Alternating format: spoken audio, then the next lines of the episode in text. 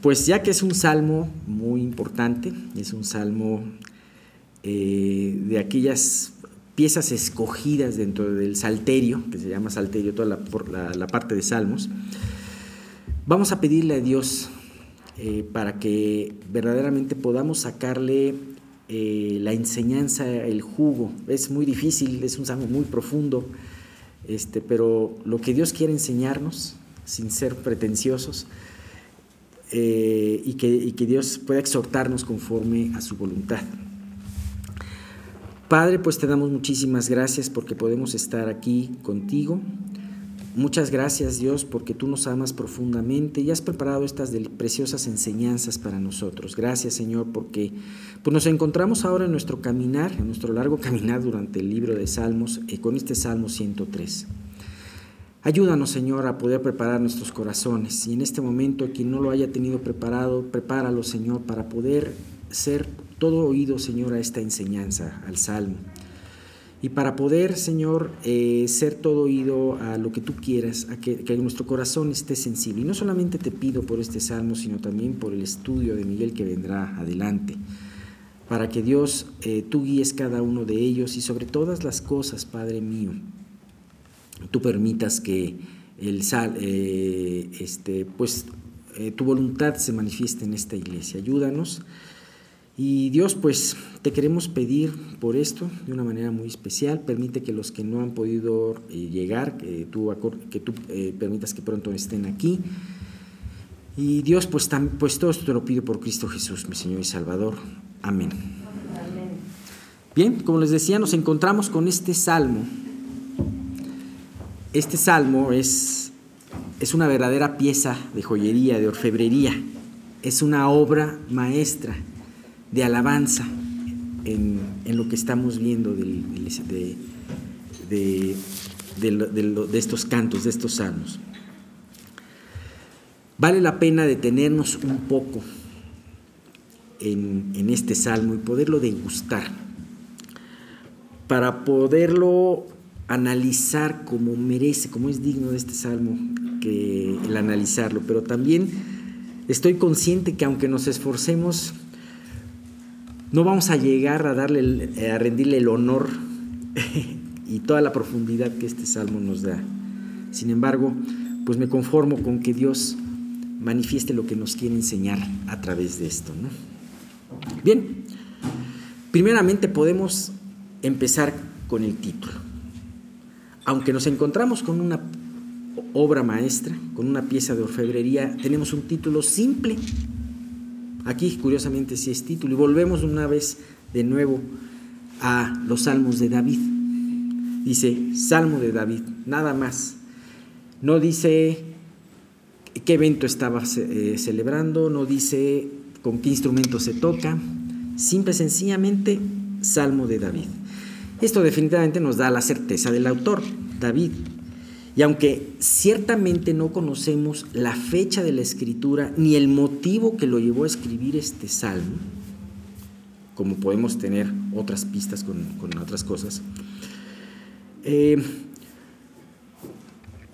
podemos irnos a algo que, que, varios estudiosos, entre ellos Charles Spurgeon, opinó acerca de el tiempo de la vida de David en este salmo. Él pensa, él pienso, él pensaba que este salmo fue escrito en su tiempo de vejez. ¿Por qué? Vamos a ver durante el salmo cómo él especialmente aprecia el perdón de su pecado. Y para poder apreciar el perdón del pecado, él tiene que estar consciente de la gravedad de su pecado. Muchas veces de jóvenes no, estamos tan conscientes, no, están, no están tan conscientes de esa gravedad. Y no es sino hasta una vida que tú caminas con el Señor cuando estás consciente de esa gravedad y estás muy agradecido sobre todo de dónde te recogió el Señor. Podemos ver en la vida de David muchos hechos así. Él siempre, desde que aparece en la escritura que era un muchacho de 15, 16 años, vemos que es un muchacho que quería agradar a Dios. Sin embargo, tuvo que enseñar, tuvo que aprender más bien muchas cosas acerca de Dios, muchas cosas acerca de su orgullo, muchas cosas acerca de, su eh, de ser intempestivo. Pero este salmo nos habla de esto hermoso. Un hombre que reconoce el valor del perdón de sus pecados, porque reconocía la gravedad de su pecado. También reconoce la fragilidad de su vida. Muchas veces de jóvenes nos olvidamos porque estamos con todas nuestras fuerzas, este, con nuestras vidas, de, que somos frágiles. Y muchas veces pensamos a qué haremos, y como dice Santiago, que lo vamos a tocar en un momento, eh, más tarde, como dice Santiago, tenemos muchos planes. ¿El tener planes es malo? No.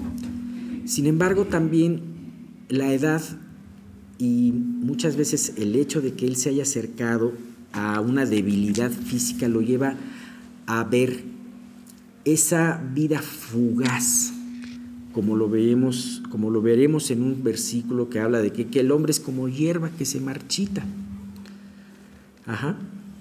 Ahora, estas verdades tanto se aplican como jóvenes como adultos. Hay jóvenes que se han muerto de un infarto.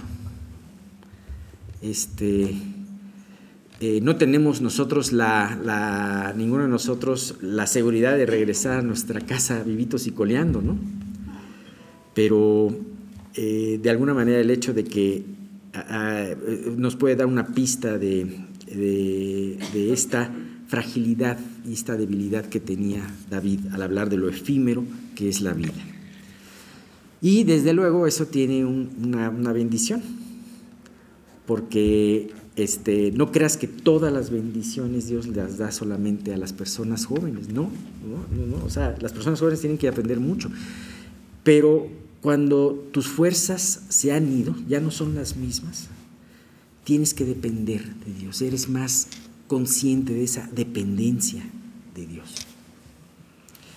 Eh, bien, sin duda alguna, este estudio nos va a llevar a profundizar más en un tema que hemos tocado muchas veces aquí, que es la alabanza. De hecho, eh, eh, cosa curiosa, tenemos dentro de los cánticos eh, del día de hoy un, un, himno que está basado en este salmo. Y sin embargo, este salmo nos va a ayudar a, nos va a enseñar cómo profundizar en esa alabanza íntima. Hace pocos meses vimos el Salmo 95, ustedes se acordarán, en donde vimos la alabanza y la estudiamos, pero era de una manera congregacional, corporativa. Ahora es una enseñanza de una manera íntima porque proviene y está exhortada para hacerla de lo profundo del alma. Bien, para su estudio tenemos que este salmo lo vamos a dividir en tres partes. La primera, de los versículos 1 al 5. Aquí en estos versículos, el salmista comienza su cántico alabando a Dios, como lo veremos en los dos primeros versículos. Y la razón por la cual alabar a Dios es por todos los favores y bendiciones y atributos que Dios le ha dado directamente a su persona por todas las misericordias que ha recibido en su propia vida. Tenemos una segunda parte, la parte del medio, que es la parte más grande, del versículo 6 al 19, en donde el salmista va a alabar los atributos de Dios, pero en relación a su pueblo. Lo maneja de una manera general, ya no tanto como una experiencia personal. Y tenemos la última parte, muy cortita, de los versículos 20 al 22 en donde finalmente David exhorta a todo oyente, a todo lector y aún hasta toda creación a alabar a su creador. Y como un detalle muy singular, este mismo este salmo en el versículo en el versículo 22, que es el último, termina como empieza. Y es algo muy hermoso porque él completa un círculo. Como un datos extras podríamos decir, este salmo tiene 22 versículos que, que corresponden a las letras del alfabeto hebreo, aunque no es un salmo acróstico, no es un salmo que comienza la, primera letra con, la primera con la sílaba, con la eh, letra del alfabeto.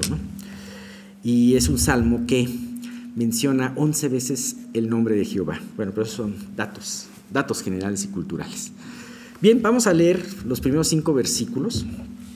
Dice, bendice alma mía Jehová y bendiga todo mi ser su santo nombre. Bendice alma mía Jehová y no, te y no olvides ninguno de sus beneficios. Él es quien perdona todas tus iniquidades, el que sana todas tus dolencias el que rescata del hoyo tu vida, el que te corona de favores y misericordias, el que sacia de bien tu boca, de modo que te rejuvenezcas como el águila. Comenzamos este salmo con una palabra muy con la palabra bendice. De hecho, como veremos, esta palabra bendice se repite en, la, en el segundo versículo y en el último versículo, en el versículo 22. Ahora, es, es notar que esta bendición no es la bendición como un hombre se lo da a otro hombre. Generalmente podemos ver en, la Biblia que las bendiciones vienen de los, de los mayores a los menores. El, mayor, el menor siempre va, y dice, y sin lugar a dudas, como dice Hebreos, el menor es bendecido por el mayor.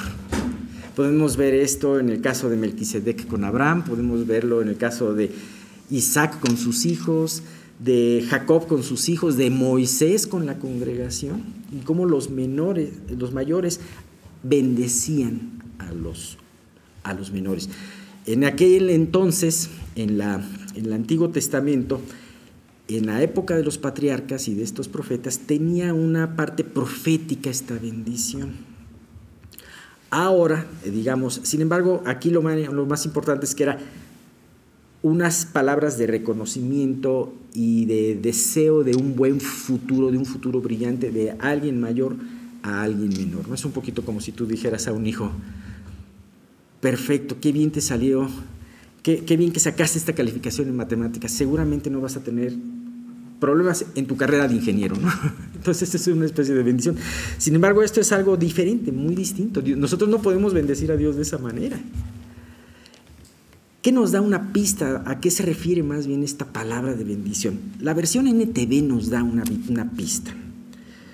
Fíjate que en el versículo 1 me gusta mucho cómo está escrito. Dice que todo lo que soy, fíjate, en vez de alma, dice que todo lo que soy, alabe al Señor. Y es efectivamente, mi alma alaba al Señor. No como un mayor a un menor, sino al contrario. Un acto de alabanza con un profundo agradecimiento, el cual honra a Dios. ¿Sabías que la, nuestra alabanza, hecha con todo nuestro corazón, con nuestra alma, honra al Señor? Ajá. Eh,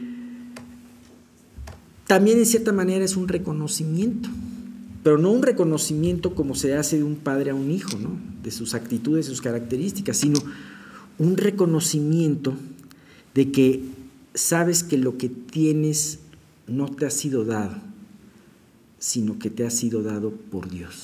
No, no, no, no lo tienes por ti mismo, perdón, sino que te ha sido dado por Dios. Reconoces la obra de Dios en tus vidas. De hecho, algo muy hermoso que tiene este salmo es reconocer la obra, David está reconociendo la obra de Dios eh, primeramente en su vida, pero también en la vida de los demás hombres. Y eso es algo muy hermoso. Y tiene cosas muy, en un sentido, eh, muy básicas, pero muy profundas para entender por qué debemos en nuestra alma, con todo nuestro ser, bendecir a Dios. Bien, alma mía.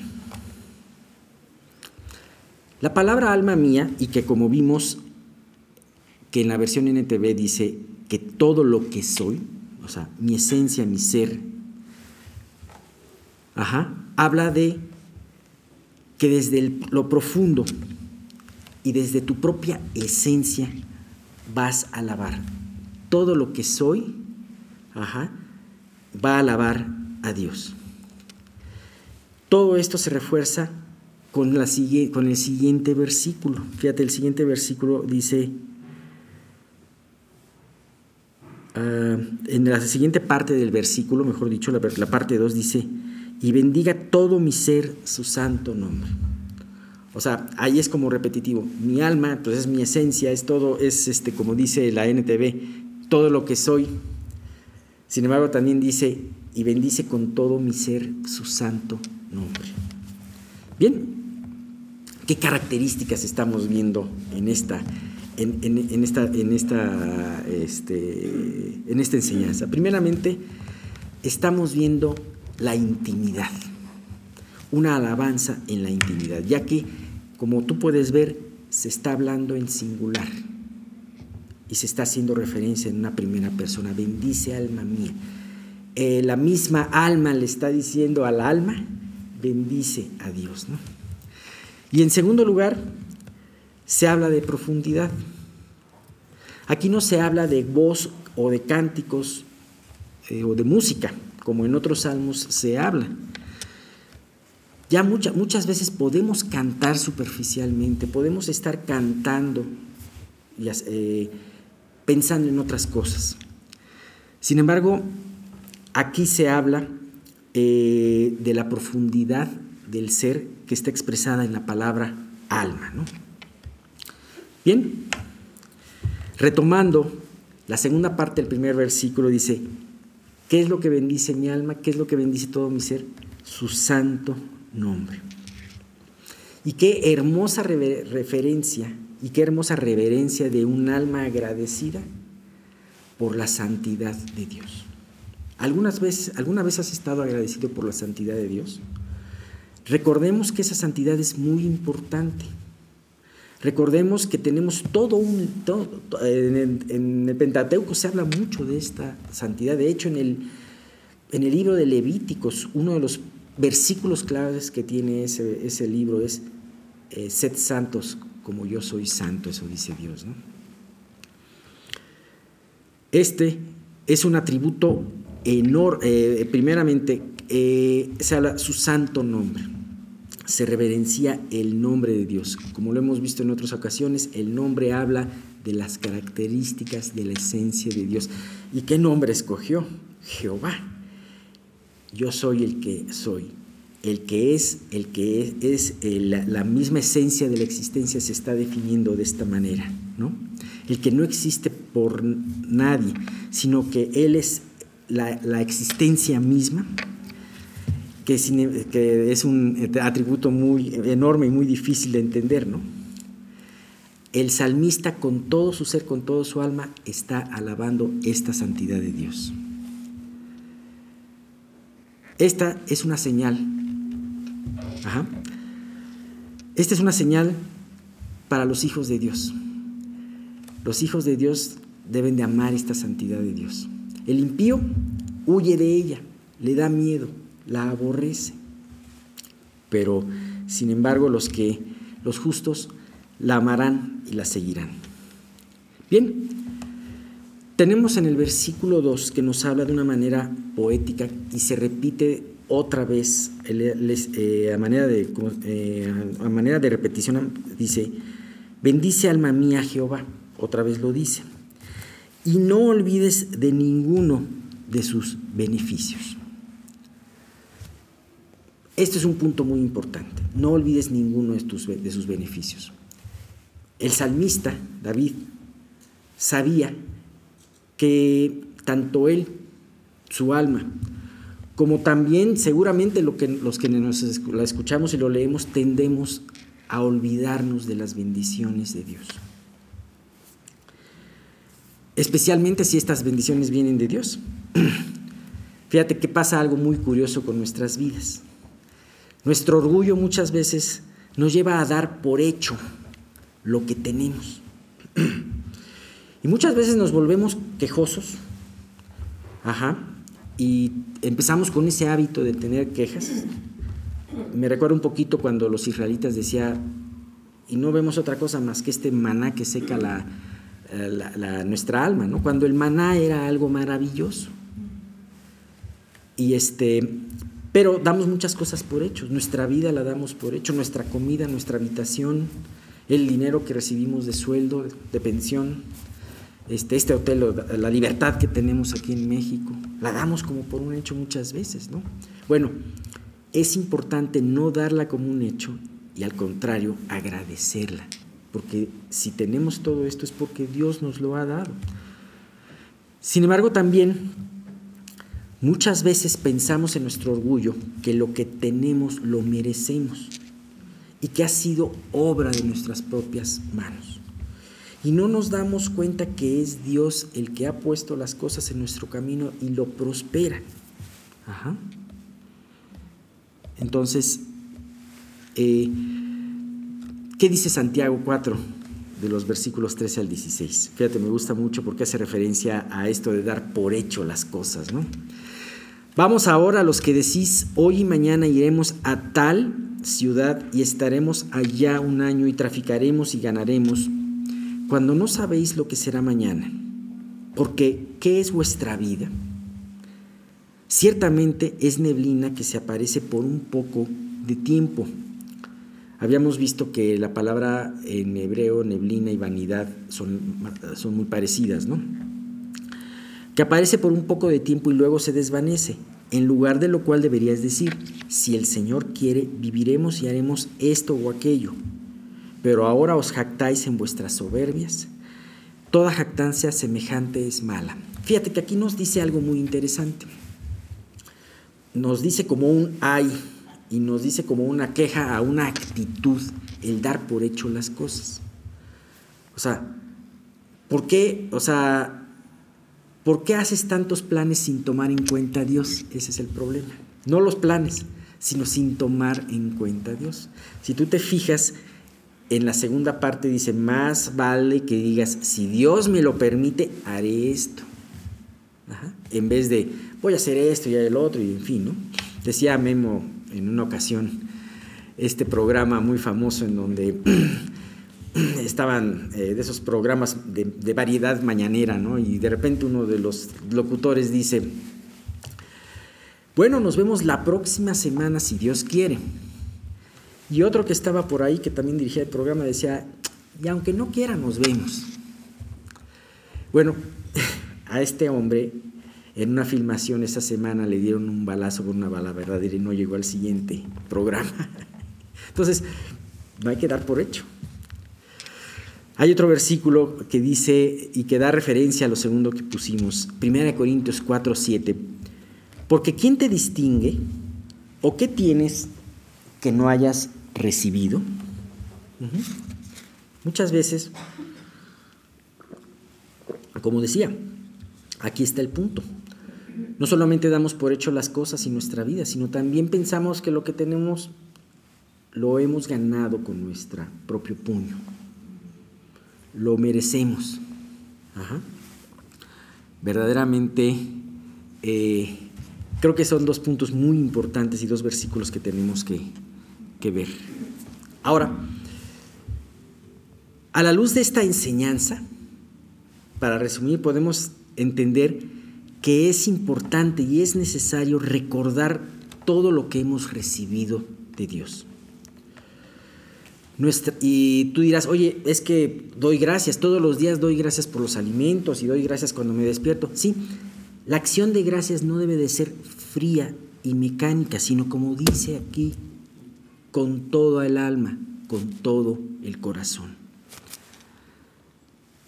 Acabamos de estudiar el Salmo 102. ¿Se acuerdan del Salmo 102? ¿Qué es lo que vimos? Vimos, un, salmo de lamento que nos enseñó muchas cosas y que pasamos de un valle o sombrío y caminamos hasta un lugar en donde había manantiales. Empezamos a ver los manantiales y nos alegramos de ver esa esperanza. Bueno, aquí es como si ya estuviésemos establecidos, este Salmo 103, como si ya estuviésemos establecidos en estos manantiales y estuviésemos refrescándonos del agua que nos da esto. ¿no? Ahora, ¿qué nos puede ayudar en nuestra vida para que no seamos olvidadizos? Esos son puntos importantes. ¿Cómo lo bajamos a, nuestro propio caminar? ¿Qué, ¿Qué podemos hacer? Bueno, Aquí comenté, aquí anoté varias cosas. Primeramente, estamos hablando de depender de Dios. Bueno, pues vamos a pedírselo a Dios. Dios siempre permite que podamos estar este, eh, recordando tus bendiciones. Eso es algo muy importante, pedírselo a Dios. Pero también en nuestro caminar nos ayudaría, por ejemplo, tener una libreta, un cuaderno en especial en donde anotemos nuestras respuestas de oración. Muchas veces tenemos muchas peticiones en nuestra libreta de oraciones o en nuestra lista dos o tres renglones de las respuestas concedidas. O simple sencillamente nos dedicamos a borrar lo que ya, ya respondió Dios y poner algo nuevo. Fíjate que algo curioso de este salmo es que no hay ninguna petición, todo es agradecimiento y reconocimiento a Dios en este salmo. Otra cosa práctica que podemos hacer es, bueno, esto lo hacían los antiguos, ellos tenían, lo escribían, como está en los libros de las crónicas de Jasón y de otras personas, lo escribían, ¿no? Había, hay mucha escritura que se perdió, que no estaba inspirada por Dios, que no estaba como parte de la Biblia, pero que ellos mismos reconocían a través de esos escritos y esos cánticos las proezas de Dios. Bien. Lo segundo, otra cosa que nos puede decir es, podemos dejar monumentos en nuestra vida que recuerden esas proezas de Dios en momentos importantes. Podemos subrayar algunos eventos importantes en tu vida y contarlos a los demás. Eh, estos eventos pueden incluir muchas cosas. Este, si tú te acuerdas de estos eventos, es importante, esto como que vuelve tu corazón al agradecimiento, a la victoria que tú tuviste en ese tiempo. Y además el compartirlos es algo muy importante, el hacerlos parte de tu testimonio. Ajá. Tú puedes ver cómo los antiguos dejaban estos monumentos. ¿no? Tenemos, por ejemplo, la descripción en Josué capítulo 4 versículos 7 al 9 acerca de, acerca de dos monumentos que se hicieron cuando pasaron el río Jordán y se abrió el río Jordán de camino a la tierra prometida. Le responderéis que las aguas del Jordán fueron divididas delante del arca, del arca del pacto de Jehová cuando ella pasó el Jordán. Las aguas del Jordán se dividieron y estas piedras servirán del monumento conmemorativo a los hijos de Israel para siempre. Y los hijos de Israel lo hicieron así como Josué les mandó. Tomaron doce piedras de en medio del Jordán, como Jehová lo, dijo lo había dicho a Josué, conforme al número de las tribus de los hijos de Israel, y las pasaron al lugar donde acamparon y las levantaron ahí. Josué también levantó doce piedras en medio del Jordán en el lugar donde estuvieron los pies de los sacerdotes que llevaban el arca del pacto y han estado ahí hasta hoy. Ellos hicieron dos monumentos, uno dentro del Jordán y uno a las afueras, que tenían el propósito de recordar la fidelidad y el poder de Dios. Puedes hacer monumentos en tu vida, monumentos que recuerden la fidelidad de Dios. También las festividades.